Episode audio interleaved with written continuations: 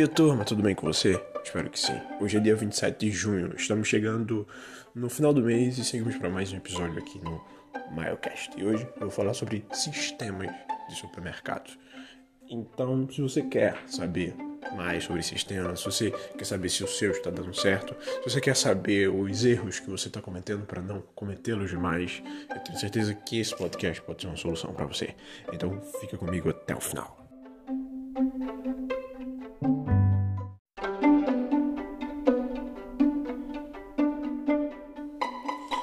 Quando você abre uma empresa, um negócio ou qualquer coisa que você queira que aquilo cresça, você precisa conhecer seus números.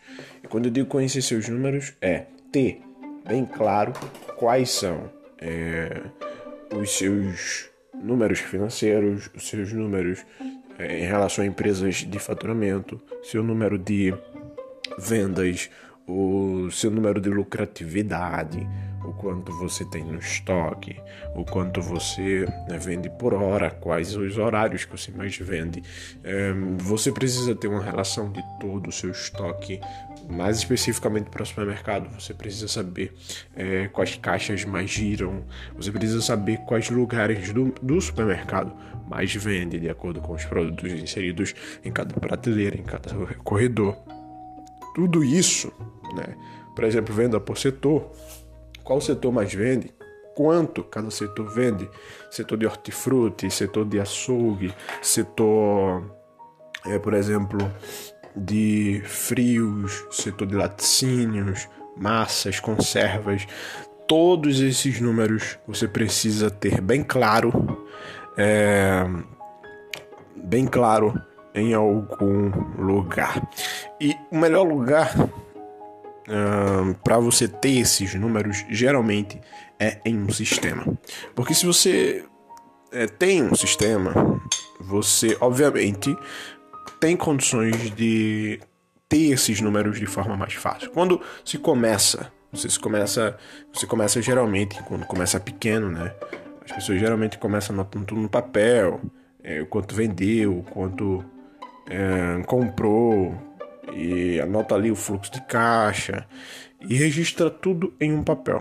Até que o negócio cresce e não tem mais condições nenhuma de continuar registrando no papel. E aí entra um sistema mais organizado, mais estruturado, que a pessoa pode pagar mensalmente e ter os benefícios daquele sistema inseridos para o seu negócio. Agora, você não pode cometer alguns erros é, que serão cruciais para a sobrevivência do negócio. Tem alguns erros que você pode relevar, conserta, mas tem outros que se você cometer, você obviamente pode gerar um grande furo no teu mercado. E quais são esses erros? Primeiro erro é em relação a preço. Chegou mercadoria, geralmente elas não vêm com o mesmo custo. Tem alguns que não aumentou é, nem diminuiu, viu, com o mesmo custo. Mas geralmente as mercadorias elas alteram de preço. Até porque a gente tem algo que eu já expliquei aqui anteriormente chamado de inflação, que é o quanto a moeda perde valor ao longo do tempo. E inflação é responsável pela demanda e oferta da moeda no comércio local, que é, obviamente, nosso comércio, o comércio capitalista, mercado aberto, em que as pessoas podem oferecer algo e receber outro algo em troca. E é por isso que ao longo do tempo, cada mercadoria ela tende a variar de preço. Por isso, quando você vai para a Ceasa ou quando você vai para um fornecedor comprar, você percebe que os custos alteram. E se os custos alteram, seus preços finais também têm que, obviamente e consequentemente, serem alterados. Porque você não pode vender ao mesmo preço uma coisa que aumentou. Ou é, você também pode estar tá baixando o preço de uma coisa que diminuiu para que teu cliente ele uh, sinta-se é, mais à vontade de comprar com você, porque obviamente você consegue diminuir os preços quando algum produto para você diminuiu.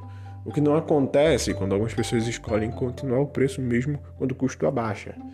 É, sendo assim, os preços desse mercado nunca abaixam, as pessoas percebem, porque é, a maioria, a gama maior das pessoas, elas compram pelo preço, e quando elas veem que tudo permanece o mesmo preço, nunca baixa, né, só aumenta, então elas tendem a não voltar mais naquele mercado, porque o seu concorrente, ele abaixa o preço.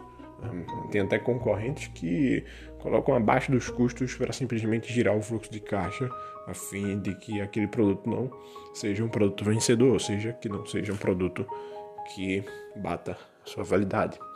Mas errar um preço na hora do cálculo ali do markup pode sim trazer um grande furo para o seu mercado. Imagina que seu preço para perfumaria é, possui um cálculo de markup de 35% e alguém por erro coloca um markup de 5%. Então esse preço final, se brincar, ele nem consegue pagar os impostos da mercadoria é, que veio, né? Consequentemente, você teve um furo. Pior ainda, quando alguém coloca um zero a menos ou alguma coisa que exorbitariamente seja baixa. É claro que várias pessoas podem perceber ali na hora de passar no caixa e tudo mais, mas se acontecer de que ninguém perceber, o mercado vai ter um furo. Então é muito importante você é, se acentuar quanto à questão de preços no sistema, porque é o sistema que vai é, passar lá no PDV, que é o ponto de venda no caixa, e obviamente é, esses números podem te gerar um grande prejuízo. O segundo problema, o segundo erro, que não é tão grave quanto o primeiro, mas ainda assim ocasiona várias gravidades, é o erro de estoque. Então tem pessoas que não fazem estoque, que não têm controle do que de mercadoria tem. Se perguntar quanto é que tu tem de mercadoria, não sabem. Um, quantos produtos tem de tal item, também não sabem, porque simplesmente não tem um controle. E, cara, imagina, 2 mil itens em um mercado que fatura 300 mil por mês serem todos esses itens colocados no papel. 2 a 4 mil. Tô sendo leve aqui. Então não dá, é muito item para simplesmente se anotar em papel. O que acontece é que geralmente as pessoas é, fazem no sistema essa gestão de estoque. Mas algumas pessoas nem ligam para isso. E eu canso de ver várias e várias pessoas que não têm esse controle de estoque, tendo um sistema que pode é, já fazer com que você coloque os números do teu estoque lá. Então é muito importante. Chegou mercadoria, contabiliza. A nota já vem o quanto de mercadoria a cada item chegou, então você pode simplesmente só atualizar o estoque no sistema e isso vai ser até bom para quando você fazer algum evento promocional, alguma oferta do dia, você sabe o que mais tem e o que menos tem para pôr em oferta e também sobre a questão de inventário, que é outro tema que eu posso falar em outros momentos. Então, esses dois erros são dois erros que você pode evitar simplesmente se instituir processos. E quando eu digo processos, é chegou mercadoria, você tem uma sala, um canto, um espaço para estoque antes de abastecer, estoca enquanto alguém que opera no sistema faça o ajuste de preço, é, coloque a quantidade de estoque no sistema e, por fim, e não menos importante, declare a nota fiscal ou dê entrada, né, como se fala, a nota fiscal no sistema para que a Receita Federal receba essa nota. Então, o que acontece é que muitas vezes as pessoas não dão entradas e quando começam a é, instituir, né, começam a fazer esse sistema, percebem um aumento extraordinário de imposto. Porque simplesmente as pessoas não declaravam, né? não declaravam as notas que entravam, e de uma hora para outra foi declarado todas as notas, o imposto obviamente sobe de forma muito exorbitante. E esse é é o último erro que eu quero compartilhar com vocês. Claro que existe centenas e milhares de erros que cometem todos os dias dentro de um sistema de supermercado. Mas esses são os principais, de acordo com minha experiência prática no supermercado, no mercadinho, eu venho vivendo. Então é isso. Espero que vocês tenham aprendido, gostado e espero que vocês apliquem na prática.